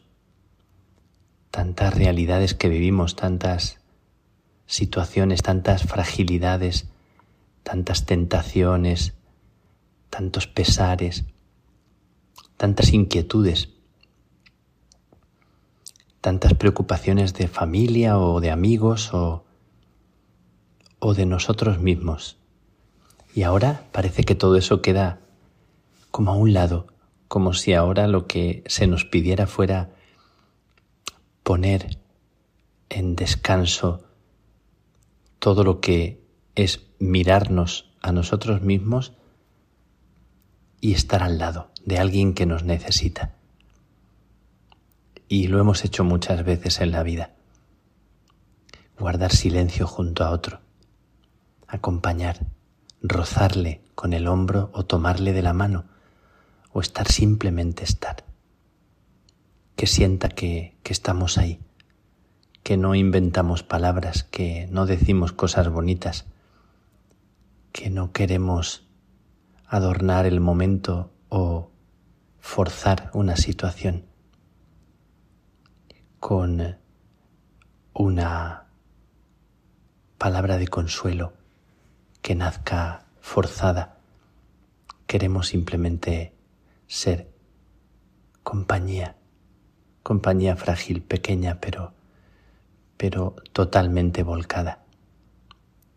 Ya nos lo había dicho Jesús en Getsemaní. Nos invitó con Santiago, Pedro y Juan a orar con Él en la angustia, en esa angustia que ahora también se hace presente en un silencio sordo, a María. Tal vez el dolor más, más impresionante para una persona no es cualquier cosa que a ella le pueda pasar, que a nosotros nos pueda pasar. El dolor más indecible es el dolor que le sucede a un hijo, a una hija. Nos unimos a, a este Getsemaní de María, recordando el Getsemaní de Jesús. Impresionante esta consideración de cómo Jesús y María no, no escapan a esta experiencia terrible de la fragilidad más absoluta y de la angustia. Estaba leyendo estos días que, que, la angustia no es el problema en sí, el problema es qué hacemos cuando estamos en una situación de tanta opresión. Y dicen los, los grandes místicos que la oración ha de expresar lo que lleva el corazón, si es angustia, como si es dolor, como si es no entender. Pero nosotros ahora, entrando en este misterio del sábado santo, pisándolo con pies descalzos y cerca de María, no tenemos respuesta. Tenemos un silencio que acompaña el silencio. Estamos al lado, como la Magdalena o como Juan, y nos imaginamos cómo sería este día, el día siguiente. Imaginamos que María no habría dormido en toda la noche. ¿Cómo dormir después de lo que sucedió? ¿Cómo puede una madre dormir después de que hayan destruido a su hijo, el hijo de sus entrañas? Estamos con María, aunque tantos autores nos la pintan como, como una mujer fuerte, una mujer de fe, una mujer de confianza, la mujer del sí valiente que conmovió el corazón de Dios, la imaginamos también, destrozada por dentro, sin entender del todo. Nos imaginamos a María también, con preguntas, pero sobre todo con un dolor dentro como un agujero terrible, como una sensación de desolación. También la imaginamos sabiendo que Dios explicaría, que Dios tenía un plan y ella se fiaba de ese plan, aunque eso no le quitaba el dolor, no le quitaba la angustia, no le quitaba de la memoria el ruido de los clavos y los gritos y las risas y el desprecio no le quitaba el dolor del hijo allá. Se hubiera crucificado ella por salvarle. Lo sabemos perfectamente. Hubiera sido capaz de cualquier cosa con tal de que él no sufriera, pero era el designio, era la voluntad del Padre, esa voluntad que un día la conquistó cambiando su historia, como ella también con su sí cambió la historia. Y ahora aquí, en este sábado santo, en este silencio sin comentarios, en este silencio en el que nosotros también en algunos momentos de la vida hemos entrado sin tener respuestas, queremos hacerlo con María, tomándola de la mano, agarrándola por el hombro, o sentados pegados a ella o pensando cuando estamos en una situación así en invitarle a que coma algo, a que tome algo, aunque seguramente lo rechace. Estamos pensando que en un momento así tan duro hay quien se preocupa de los detalles más insignificantes. Se preocupa de los demás justo cuando hay un dolor que atraviesa de parte a parte la vida. Y hay gente que prepara la comida ese día. Y hay gente que ese día se preocupa de quien más está sufriendo, de tener un detalle, de hacerle que beba un vaso de agua o de darle un pañuelo para que se seque las lágrimas. Y nosotros estamos ahí, tan pequeñitos como nos sentimos, pero tan al lado de María, tan con ella, tan con esa mujer que fue las entrañas, el seno donde se tejió el misterio de Dios y ahora necesita que la arropen, necesita que la cuiden, necesita que con una mantita, con un abrazo, con un estar al lado, sin tampoco ser demasiado insistente, solamente discretamente, como ella es y como ella era siempre, discretamente a su lado. La acompañamos y en su soledad en la soledad de María acompañamos las soledades de, tantas personas en tantos rincones del mundo que, que se sienten totalmente desoladas, desprotegidas. En el corazón de María en esta mañana de sábado santo nos acercamos a los corazones aislados, a las personas que se sienten totalmente rechazadas. Y en el corazón de María abrazamos también su vida, besamos su vida, le pedimos a Dios que les consuele, que les dé un poco de calor en medio del frío, de la soledad. Y estamos aquí con María repasando su vida entera, que en este punto se queda en silencio. Todo lo que ha sucedido en su propia vida y lo que sucederá en este instante, se hace silencio, se hace simplemente entrega, abandono, se hace simplemente un sí sin que salga de la boca, sin que se pronuncie. Es un sí interior.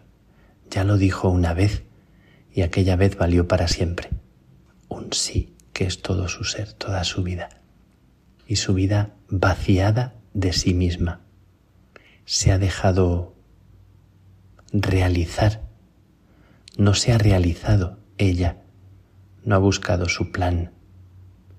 No ha buscado su proyecto, su programa, sino que se ha dejado hacer. Y ahora mismo se está dejando tejer cuando el Hijo reposa en el seno de la tierra, como reposó en su seno, pero en su seno daba pataditas y se movía. Y allí, en el seno de la tierra, yace inerte, yace como un cuerpo que ha sido entregado a la tierra. Y ella misma se convierte en la que abriga con su con su fe sin claridad y sin respuestas se convierte también en la que en su corazón siente el dolor de la muerte del Hijo, vuelve otra vez a engendrarlo en su corazón como está siendo también en la entraña de la tierra, en el corazón de Dios Padre, siendo engendrado para la vida nueva. Y María, sin saber del todo, está haciendo el oficio de Dios de ser otra vez la entraña para una vida nueva. Una madre que acoge al hijo cuando se gesta en él la vida y que cuando muere lo sigue gestando por la fe.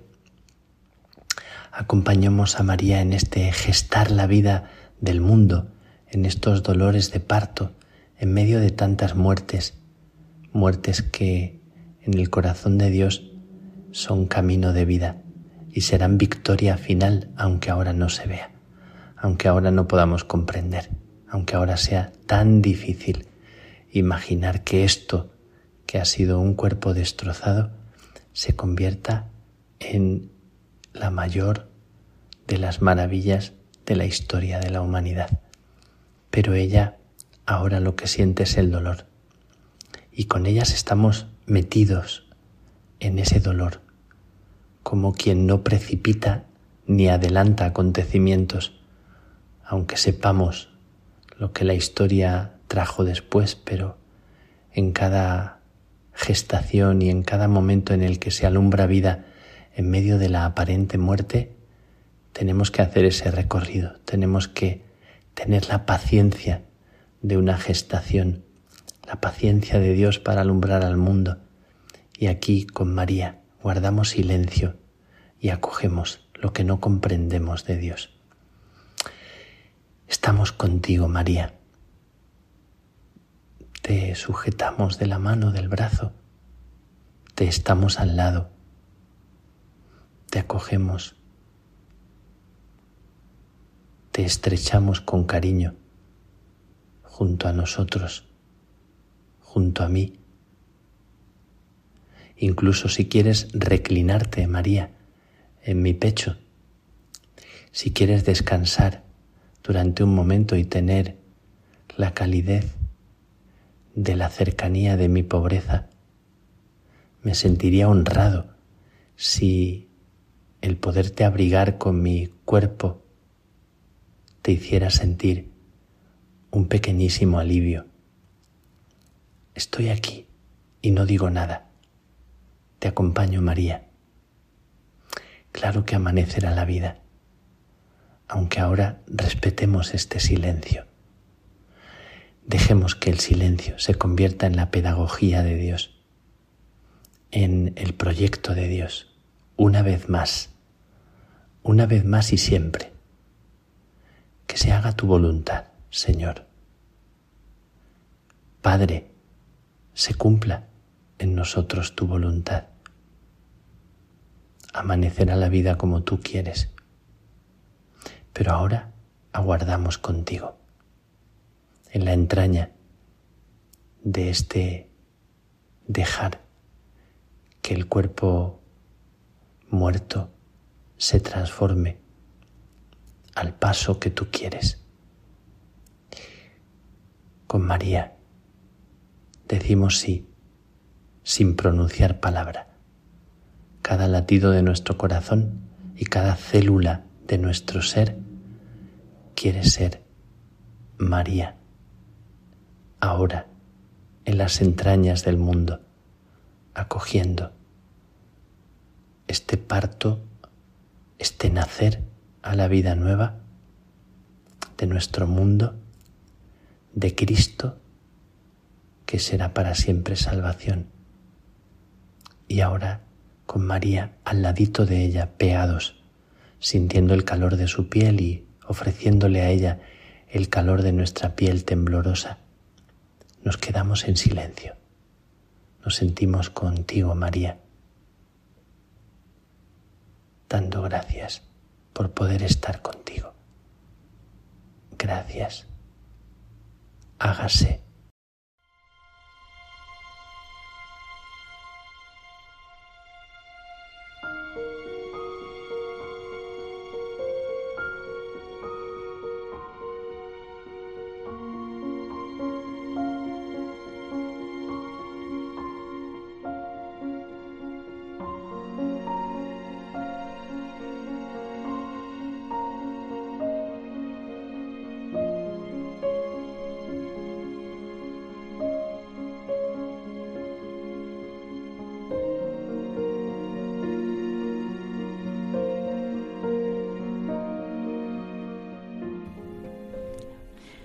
Como de costumbre, el padre Miguel Vázquez nos provoca con esa profundidad y esa sencillez que tiene que te lleva completamente a sentir verdaderamente lo que es la oración.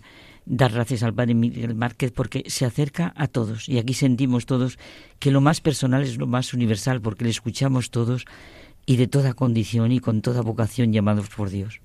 En Entre tú y yo esta noche, ¿qué nos traéis? Pues mira, Almudena, ante el crucifijo, ¿qué vamos a sentir?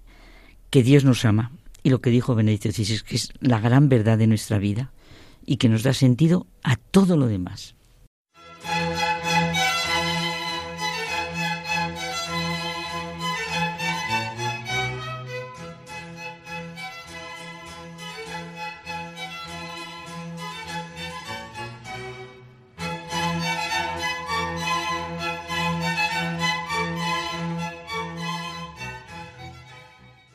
Queridos amigos de Radio María, hoy José Manuel y yo nos sentimos ante el crucifijo.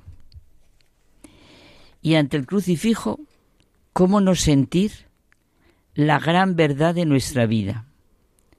Dios nos ama. Esta es la gran verdad de nuestra vida y que da sentido a todo lo demás dice Benedicto XVI. Yo, sabes que me llevo repitiendo estas palabras muchos días. Dios nos ama. Esta es la gran verdad de nuestra vida y que da sentido a todo lo demás. No somos fruto de la casualidad o la irracionalidad, sino que en el origen de nuestra existencia hay un proyecto de amor de Dios. Permanecer en su amor significa entonces vivir arraigados en la fe, porque la fe ya lo hemos dicho muchísimas veces, es que no es la simple aceptación de unas verdades abstractas, que no, la fe es una relación íntima con Cristo que nos lleva a abrir nuestro corazón a este misterio de amor que es su entrega en la cruz y a vivir como personas que se saben amadas por Dios, si no, no es fe.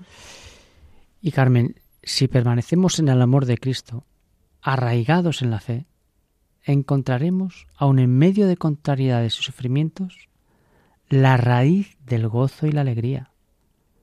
La fe no se opone a los ideales más altos. Al contrario, los exalta y perfecciona. El amor de Dios, hasta el extremo, lo sentimos de una manera única y conmovedora ante el crucifijo. Claro, José Manuel, por eso era y sigue siendo para familias creyentes una necesidad que el crucifijo esté en la cabecera de la cama, que el crucifijo acompañe toda nuestra vida. Algo tan sencillo como llevarlo con una cadena en nuestro cuello, en nuestro rosario.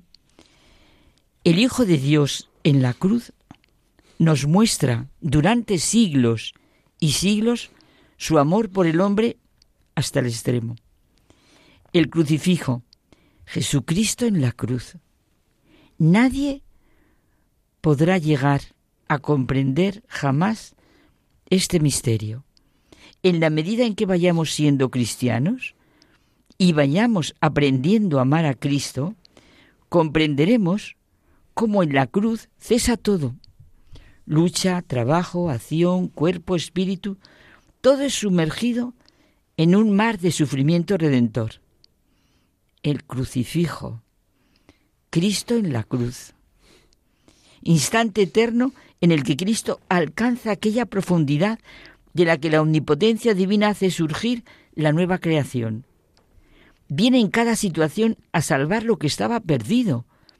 Es que no hay situación que no haya sido redimida. Y por eso no debemos nunca perder de vista que la oscuridad y la muerte no tienen la última palabra, como aseguró el Papa Francisco en una homilía en la víspera de la Pascua, al subrayar que esta fiesta constituye un anuncio de esperanza. Ese José Manuel, eso mismo que dices Jesús en el Evangelio, refuerza constantemente nuestra esperanza cuando dice, Yo soy el pan vivo que baja del cielo.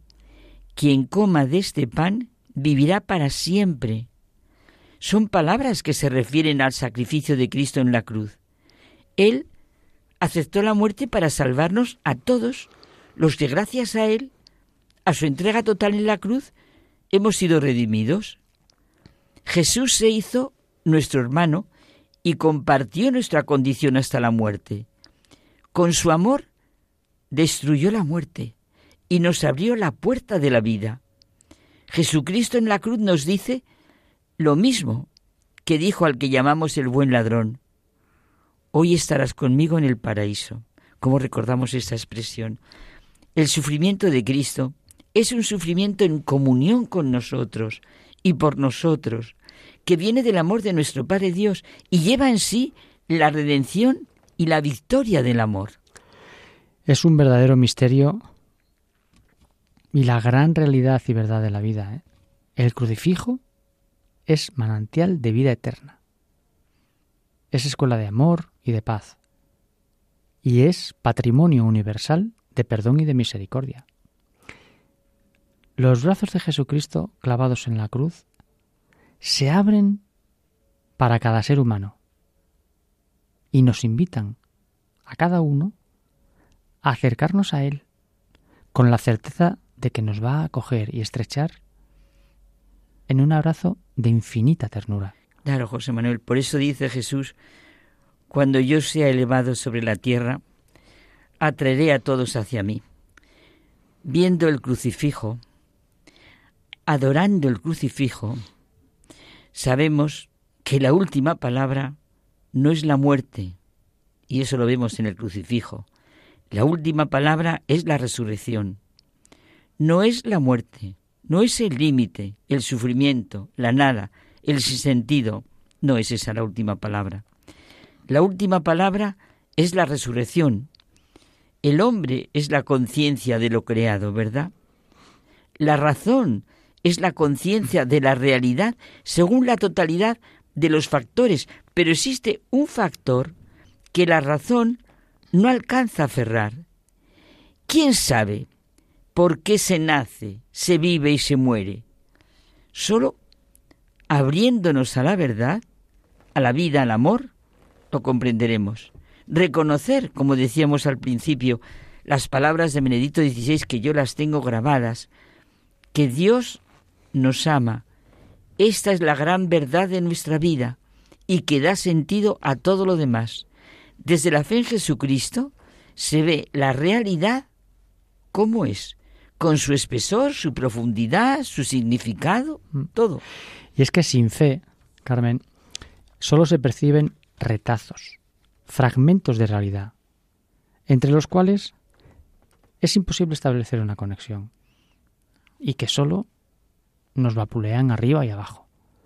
Con fe existe sufrimiento, dolor y pena, pero prevalece el agradecimiento por la vida y la entrega de las personas y lo que Dios hace.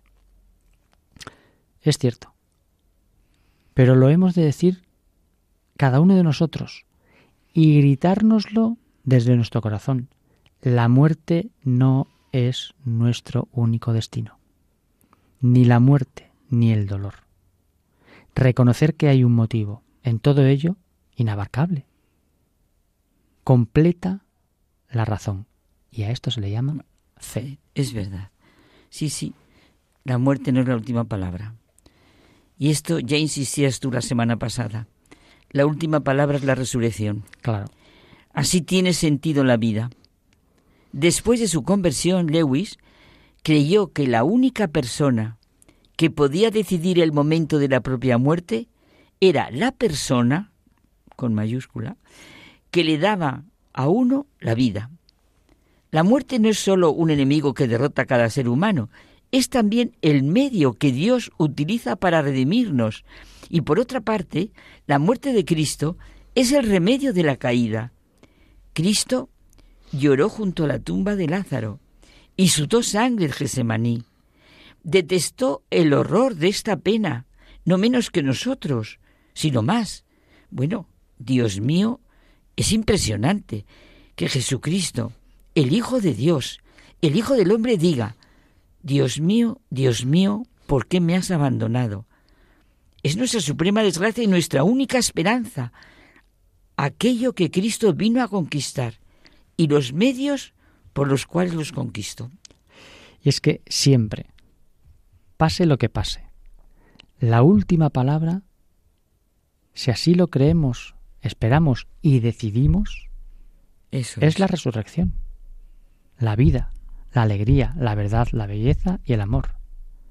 Porque en nosotros está el decir sí a Dios. Decirle, tú, mi Dios, mi verdad, mi camino y mi vida. Claro, el decir, hágase en mí según tu palabra, fue la respuesta de la primera cristiana. Y esta es la única respuesta que el cristiano tiene que dar en la experiencia de su vida. La cosmovisión de cada uno, la manera de enfrentarnos y ver la realidad, tiene un impacto profundo en la propia capacidad para experimentar la felicidad, para caminar. Pero una cosa es divisar desde una cumbre agreste la patria de la paz y otra cosa es seguir el camino que conduce a ella, dice San Agustín. Seguir el camino que conduce a ella es lo que tenemos que hacer. Y, no podemos ser tan perezosos que ni siquiera nos decidamos a desperezarnos. Podemos estar rodeados de perezosos y de los que caminan, de los que malviven y de los que realmente viven. La pena es que no siempre sabemos distinguir unos de otros. Claro. Y vuelvo a lo que ya comentábamos. Sí. La última palabra es el amor de Dios expresado en el crucifijo. Y yo siento otra vez esas palabras. Dios nos ama. Es la gran verdad de nuestra vida. Miremoslo viendo el crucifijo y sintiendo eso, la muerte y la resurrección, Dios nos ama, es la gran verdad de nuestra vida y lo que da sentido a todo. Hasta la semana que viene. Y feliz Pascua. Igualmente.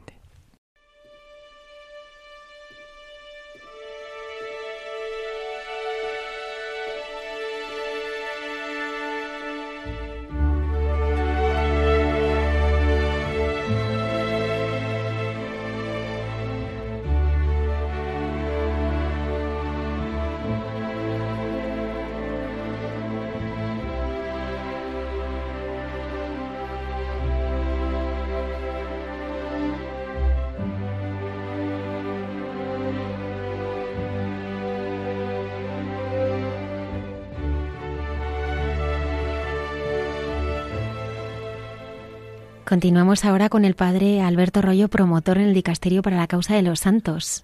Ay, que va a hablar esta noche de una santa, bueno, no sé santa, creo que es beata, es beata. Sí, que se llama María Victoria Valverde. Sí, pues vamos a escucharle porque tengo muchas ganas, porque es que, claro, vosotros sois jóvenes, pero yo es que nací en el 36, o sea que, que me tocó casi, aunque yo de verdad es que no viví la guerra donde yo estaba en Ciudad Digo, no viví esto, pero sí que he leído y he, y he sentido y era mucho con todos los mártires.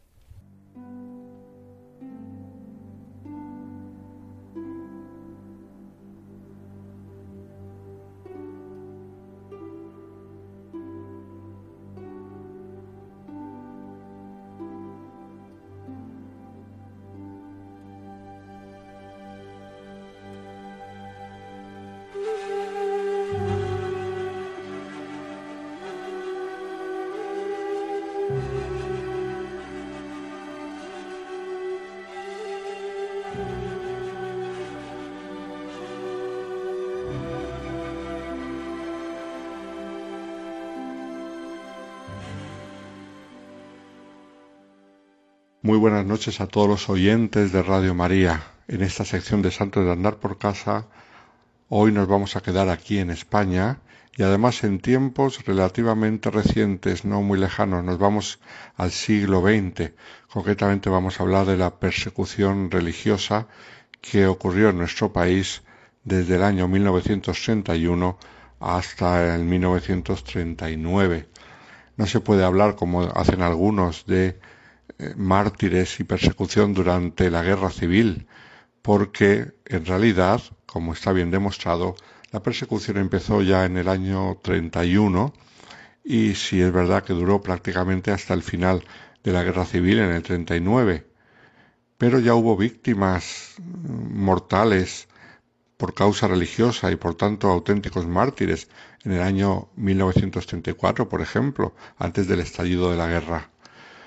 Pues de todos estos mártires sobre los cuales podríamos hablar mucho y pasar semanas y semanas y semanas y meses recordándolos porque son tantos, hoy queremos recordar a una de ellas, un testimonio muy hermoso, la Beata María Victoria Valverde, que era una franciscana de la Divina Pastora y fue brutalmente asesinada por los milicianos por la única razón de ser por aquel entonces la superiora de la comunidad de su congregación en el pueblo de Martos, en Jaén, al estallar la guerra civil española.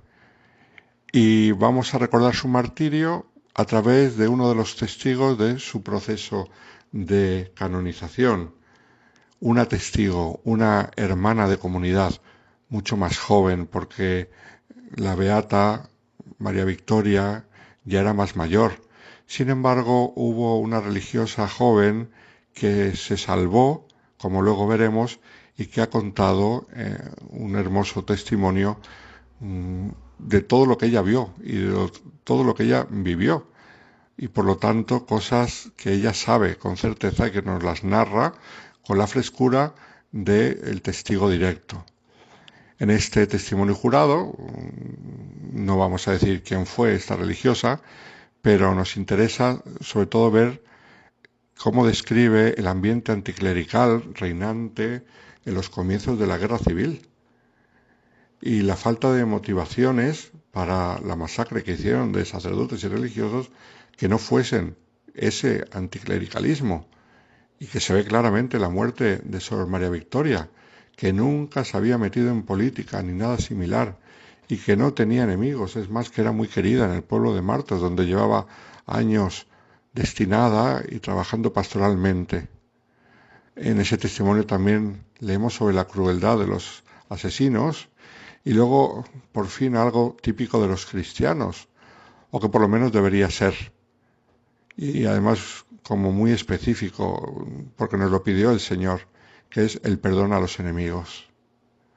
Entonces narra esta religiosa que pudo salvar la vida, que Victoria era muy querida por los miembros de la comunidad de allí, de la Divina Pastora en Martos, también muy querida por las alumnas del colegio, las personas allegadas, los padres de las alumnas, y todo por su trato amable y delicado, porque era una religiosa virtuosa, alegre, tenía mucho don de gentes, y además destacaba en ella la prudencia, la caridad, la humildad.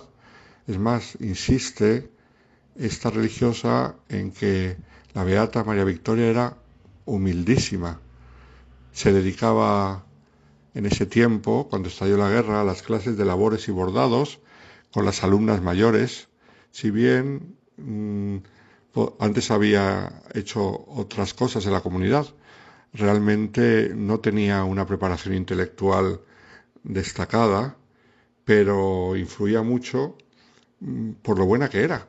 Tenía mucha autoridad moral en su congregación. E incluso, a pesar de no ser una mujer muy intelectual, se rumoreaba que podía ser la futura superiora general de la congregación. Sin embargo, el Señor tenía otros planes para ella.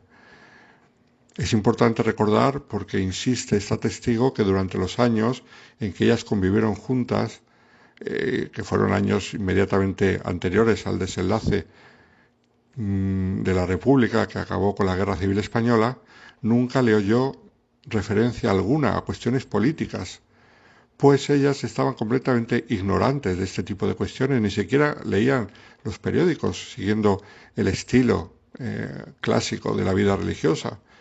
Dice que era una mujer de vida muy sencilla, muy delicada de salud, cuya preocupación constante era servir a sus hermanas con diligencia y caridad, y que quería mucho a las niñas del colegio.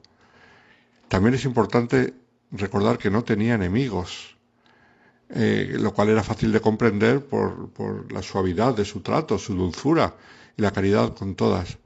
Era una vida sencilla y sin ruidos la que tenía esta religiosa, pero era la superiora y esto es lo que hizo que la cosa se complicase. Ya hacía tiempo que algunas de las hermanas de la comunidad vestían de seglares para poder dictar clases en el nivel secundario, pasando desapercibidas como religiosas, pero se fue complicando cada vez más la situación. Se suspendieron las clases y empezaron las amenazas telefónicas y verbales. Y al ver el cariz que estaba tomando la situación, María Victoria, la superiora de la casa, permitió a las religiosas que si querían se fueran con sus familias o con personas allegadas al colegio. Entonces en poco tiempo salieron todas, menos María Victoria y, dos más, que fueron las que después eh, tendrán que abandonar el colegio días después. Pero bueno, los primeros días estaban allí y después de haber tenido varios registros y a la fuerza tuvieron que abandonarlo.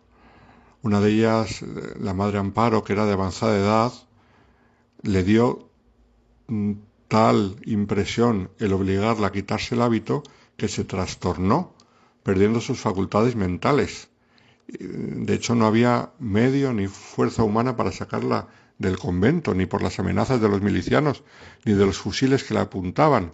Entonces, esta monja religiosa que nos cuenta lo que pasó, dice que la tuvo que coger por debajo del brazo y, con una fuerza incluso superior a sí misma, eh, eh, sosteniéndose con la barandilla de la escalera, pues la pudo sacar a la calle. En ese intervalo los milicianos estaban invadiendo la casa entera y profanando los objetos religiosos que encontraban a su paso. De hecho, cuenta la religiosa que a sus pies arrojaron un hermoso mm, crucifijo y lo rompieron, lo hicieron pedazos. Entonces ella exclamó, ¡ay, Virgen Santísima! A lo que los milicianos le replicaron, piense usted lo que dice que le puede costar la vida. O también oyó decir a otros milicianos, siendo ella más joven, lástima de mujer metida en el convento. Les pidieron que les permitieran recoger una muda de ropa, lo cual lo hicieron, vigiladas constantemente, y también lo que hicieron en un momento de distracción de los milicianos fue consumir las especies sacramentales que estaban en el sagrario para evitar profanaciones, que era lo normal que hacían en aquellos momentos. Llegamos así al día 11 de enero de 1937, cuando en la casa en la que estaba Sor María Victoria se presentaron a notificarle que se había acordado que tenían que detener a todas las superioras de las comunidades religiosas, que tenían que presentarse todas, y junto con otras superioras religiosas de Martos, unas, un par de comunidades, ella se presentó y fueron detenidas, pasaron la noche en la cárcel y al día siguiente fueron llevadas al lugar del asesinato. Llegó el día 12 de enero, Sor María Victoria se levantó persuadida de que era el último día de su vida y dijo a alguien que estaba allí, tengo un presentimiento triste, no sé por qué me figuro que de hoy no pasa. Y efectivamente, al día siguiente, a todas estas superioras religiosas, a altas horas de la noche, las asesinaron cerca de las tapias de un cementerio, a oscuras, sin testigos, que era lo propio que se hacía en aquellos momentos. Era crímenes tan nefandos que no querían hacerlos a, la luz pública, como se hacía con los mártires de los primeros tiempos. Y aquí llega el episodio del perdón que nos lo cuenta esta religiosa. Cuenta cómo al terminar la guerra pudo volver a Martos. Ella había huido de todo aquello cuando mataron a su superiora. Y entonces, cuando llegó y la justicia empezó a intentar esclarecer lo que había pasado durante la guerra, a ella le propusieron hacer declarar al verdugo, que ella sabía quién había sido, pero vio que como lo iban a obligar a declarar apaleándolo, lo consideró inhumano y no lo consintió. Protegió a aquel que había asesinado a la superiora. Así es la vida cristiana, la del perdón y la misericordia y del amor a los enemigos. Este testimonio tan elocuente que no necesita añadir más palabras. Por lo tanto, alabemos al Señor que da la fortaleza a los mártires y a los cristianos la capacidad de amar de un modo diferente, de amar al enemigo.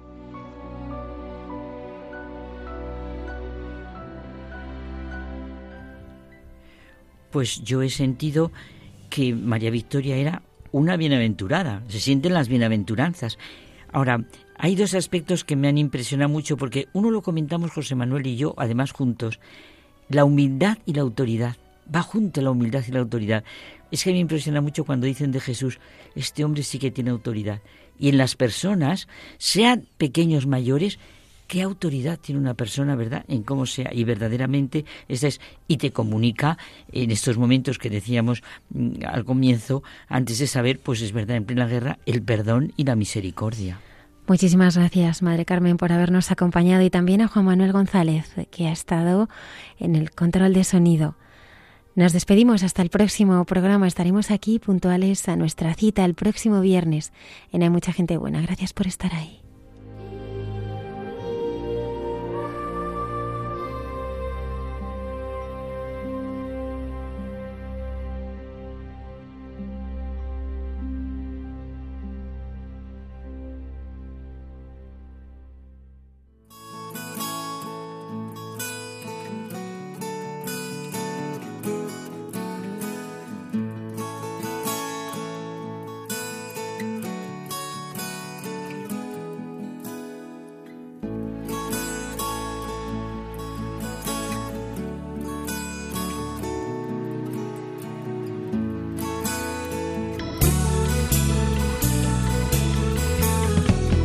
Han escuchado en Radio María Hay mucha gente buena, un programa dirigido por Almudena Delgado.